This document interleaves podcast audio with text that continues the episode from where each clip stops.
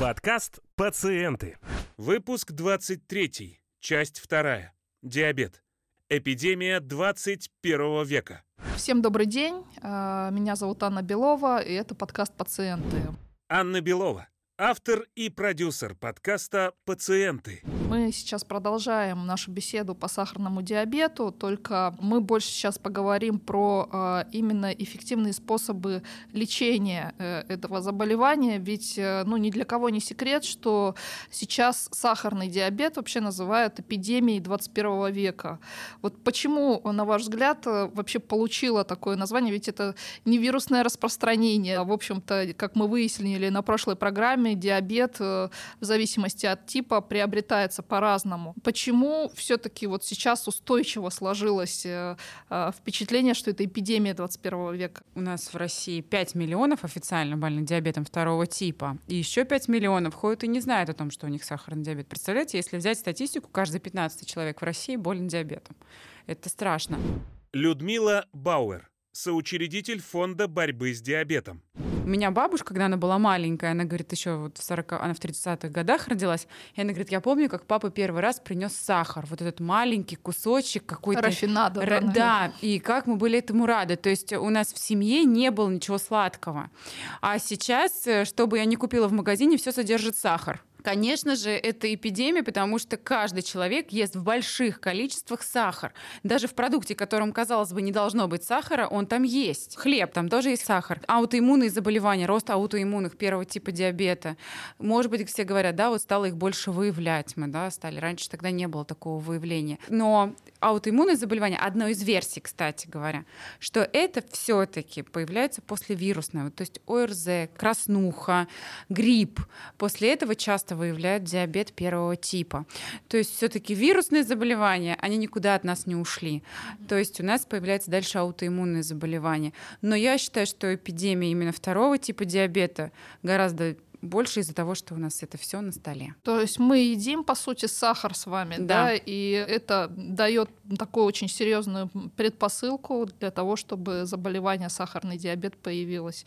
Коллеги, все согласны с э, мнением Людмилы? Абсолютно согласны. Образ жизни а, современных людей, к сожалению, а, подталкивает все больше и больше к эпидемическим масштабам этого заболевания.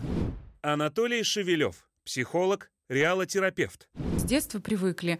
Нам плохо, мама дает что? Сразу грудное молоко, да? И нас становится этого тепло, хорошо. И вот у нас, наверное, какой-то на подсознательном уровне, да, как в За что там грудное молоко? Если ребенок э, ведет себя хорошо, ему дают конфету. То есть мы закрепляем, что вот э, в любой да, как ситуации определенный социальный паттерн. еда — это спаситель. То есть э, сладкое это хорошо, это на вознаграждение, да? Да, и конфеты. вот. Любая еда, а особенно сладкая, это вознаграждение. И оно так и работает. И это закрепляется с, э, с детства. Анна, с медицинской точки зрения, почему э, сейчас э, сахарный диабет называют эпидемией 21 века? Ну, во-первых, я согласна с тем, что да, действительно, пациентов стало намного больше, Анна Адерий. Практикующий врач-эндокринолог.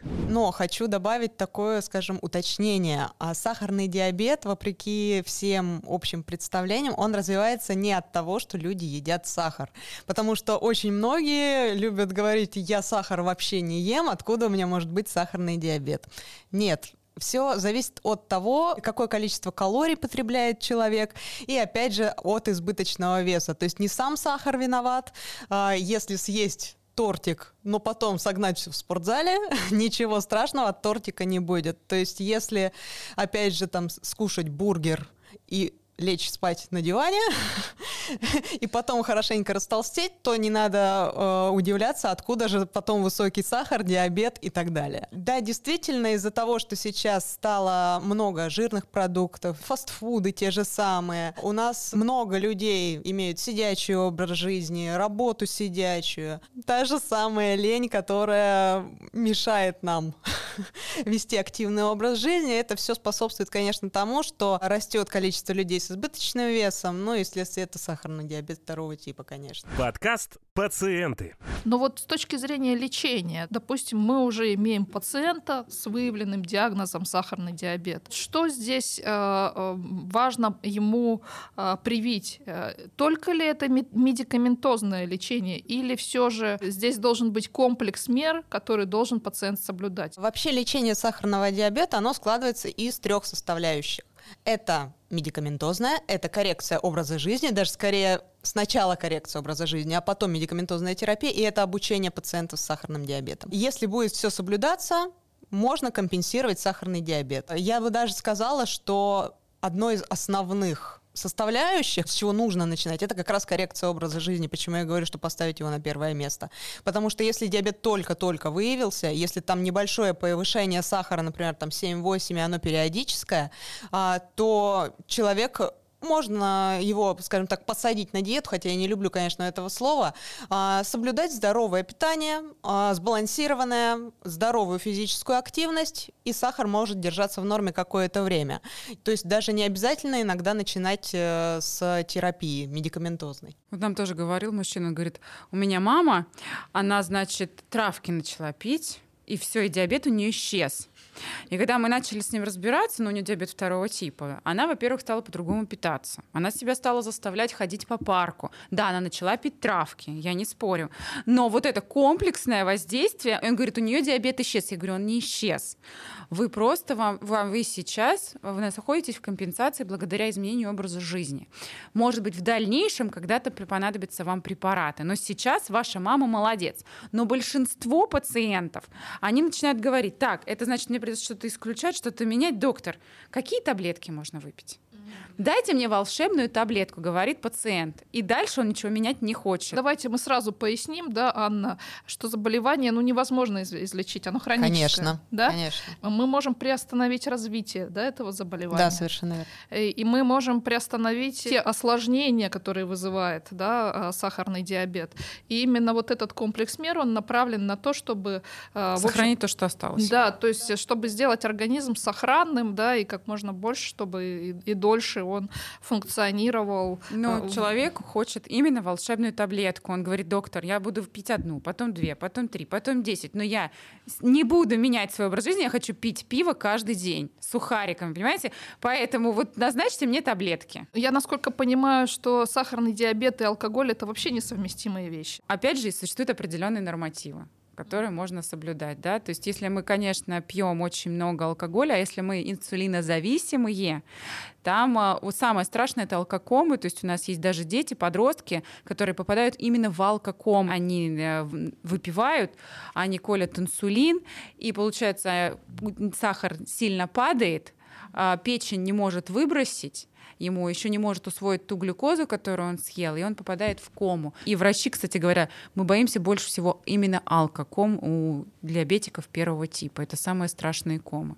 из которых можно просто не выйти. Подкаст пациенты. Все-таки возвращаясь к здоровому образу жизни, да, вот первый пункт, который обозначила Анна, и Людмила, я так понимаю, присоединилась, а я бы хотела подключить к беседе Анатолия с точки зрения психологии, как замотивировать все-таки пациента прийти к тому, что э, здоровый образ жизни — это э, первое, что нужно сделать, когда уже поставлен диагноз сахарный диабет, и э, второе, мы можем ли насильно человеку, который там привык по 4 банки пива вечером вечером выпивать, мы можем ли как-то вот изменить его парадигму мышления на то, чтобы он осознал, что, ну, в общем-то, это сделать, делать не стоит? Пока, наверное, наука не ответила на вопрос, как принудительно поменять парадигму мышления. Я был бы этому рад, если бы мы могли это делать. А поменять парадигму а, можно, и действительно, почему мы говорим о парадигме, есть знаменитая фраза, сказанная Альбертом Эйнштейном, о том, что мы не можем решать проблемы, с которыми столкнулись, в той же парадигме мышления, в которой мы их получили. И, соответственно, нужен серьезный сдвиг парадигмы. Если человек себя так вел до болезни, он будет себя также продолжать вести и после того, как узнает диагноз.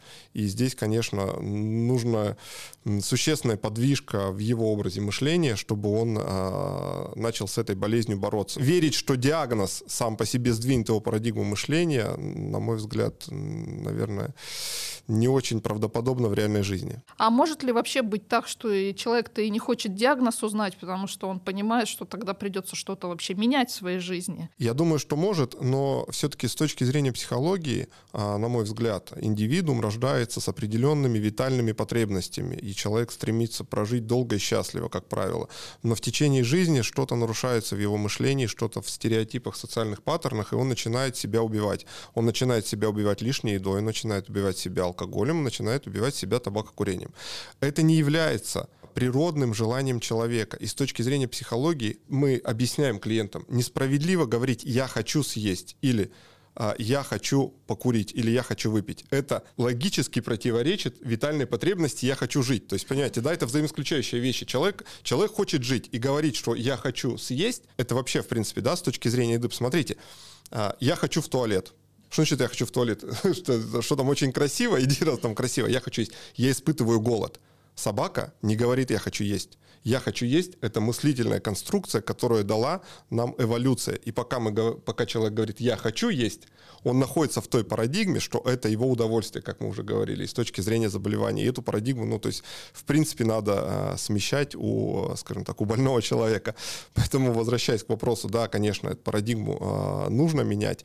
И э, если человек скажем так, не хочет узнавать о диагнозе, то вряд ли это тоже абсолютно нормальный с точки зрения э, человека, психики, да, потому что все-таки мы в психологии всегда опираемся, возвращаемся к тому, что человек рождается с витальными потребностями, жить как можно дольше, качественнее и счастливее. И если он не хочет знать диагноз или он не хочет лечиться, значит, что-то с ним не так, и лучше вмешиваться в, э, скажем так, его психологическое состояние и понимать, почему он не говорит «я хочу жить долго и счастливо», а говорит «я хочу каждый день съедать калории калорий. Людмила, ну вот э, у вас столько пациентов с диабетом. Ну, на ваш взгляд, какое количество готовы менять свою парадигму мышления? Кто-то что-то вообще меняет? Да, кто-то меняет. Эм, вот опять же, два типа диабета. Первый тип диабета, как у меня, когда если я не сделаю укол инсулина, я просто могу умереть, да. Поэтому первый тип диабета, это, конечно, прежде всего шок, что нужно делать инъекцию инсулина, постоянно колоть пальцы, и поэтому человек, когда выходит из стадии шока, он постепенно приходит к принятию диабета. Мне, например, для принятия диабета понадобилось три года. Есть те, которые пораньше принимают, есть те, которые не принимают диабет от слова совсем и никогда. У меня, например, двоюродный брат, у него, к сожалению, уже все осложнения по сахарному диабету первого типа. Мы заболели с ним одновременно. У нас у троих в семье обнаружили диабет первого типа.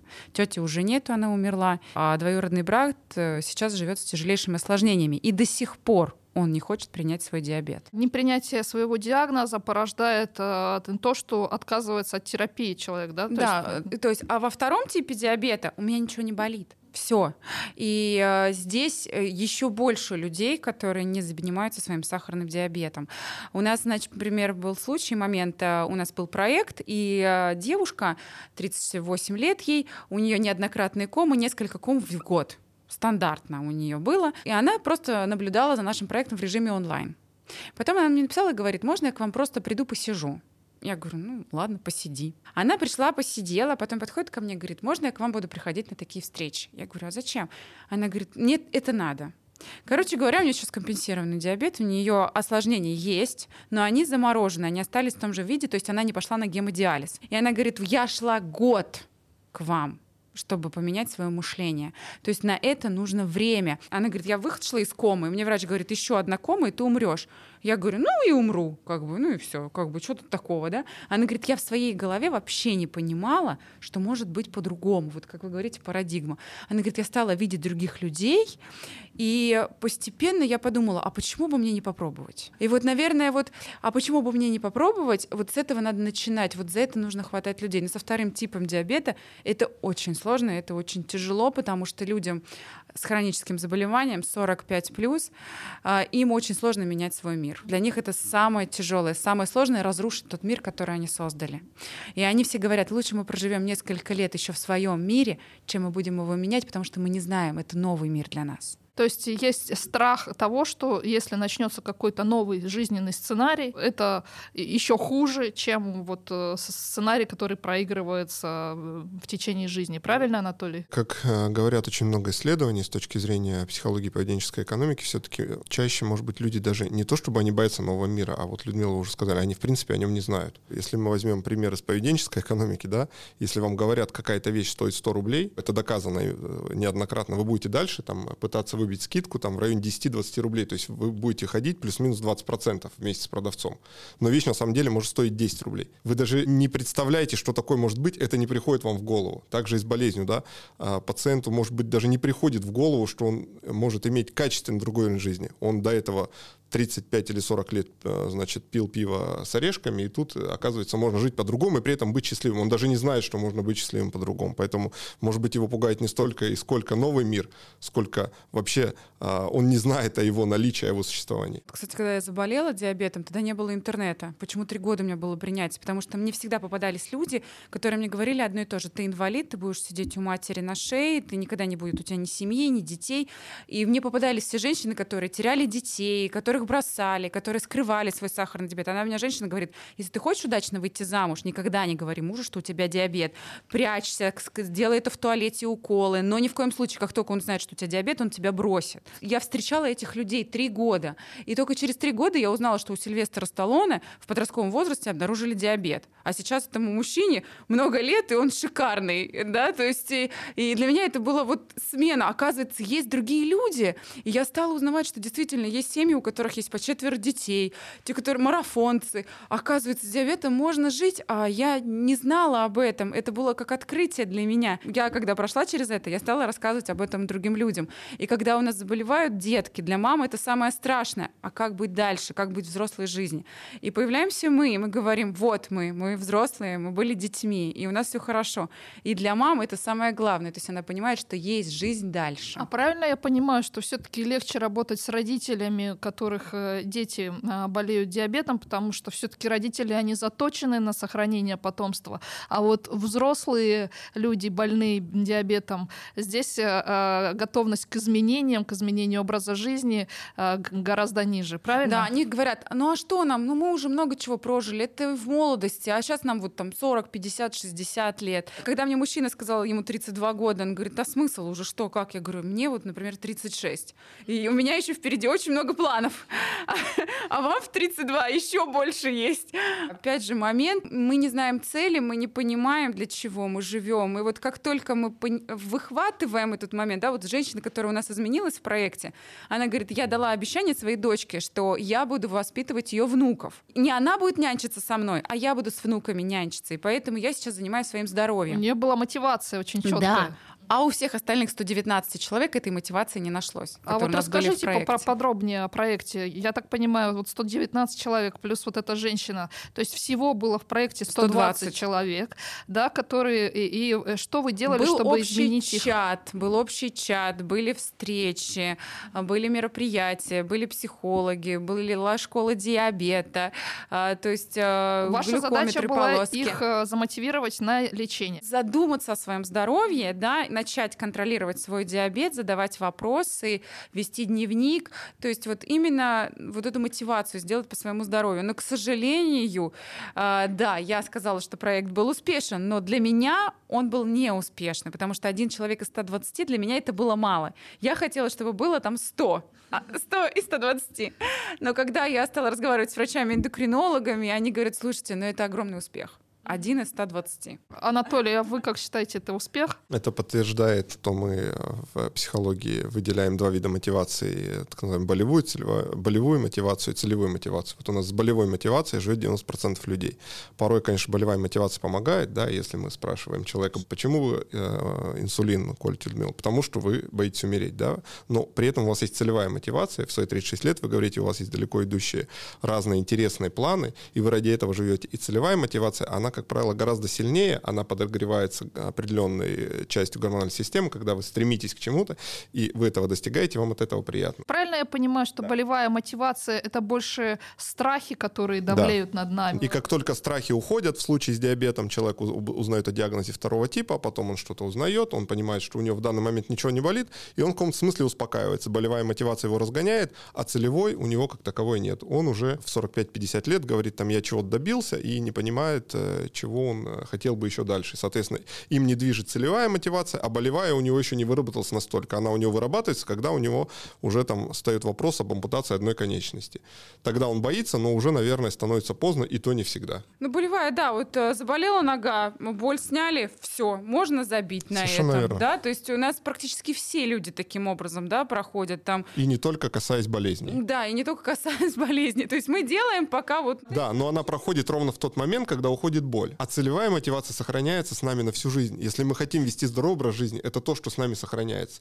И если мы сбрасываем вес, мы должны понимать, что мы сбрасываем вес для того, чтобы быть здоровыми, а не потому, что мы не нравимся себе в зеркале. Это, опять же, совершенно два разных подхода. Это на самом деле такой очень глобальный вопрос. А как же сделать так, чтобы э, возникла вот та самая целевая мотивация?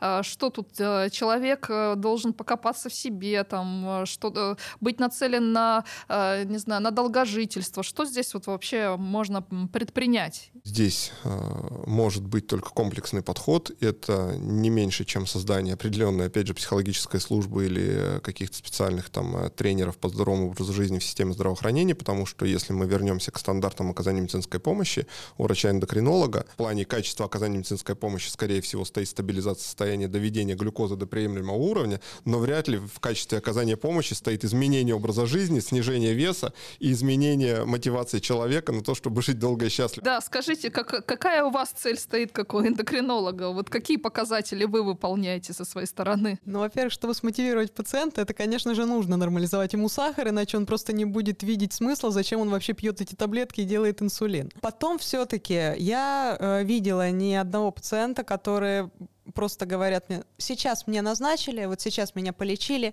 но я ведь все равно буду это есть, я ведь все равно буду э, жить так, как жил.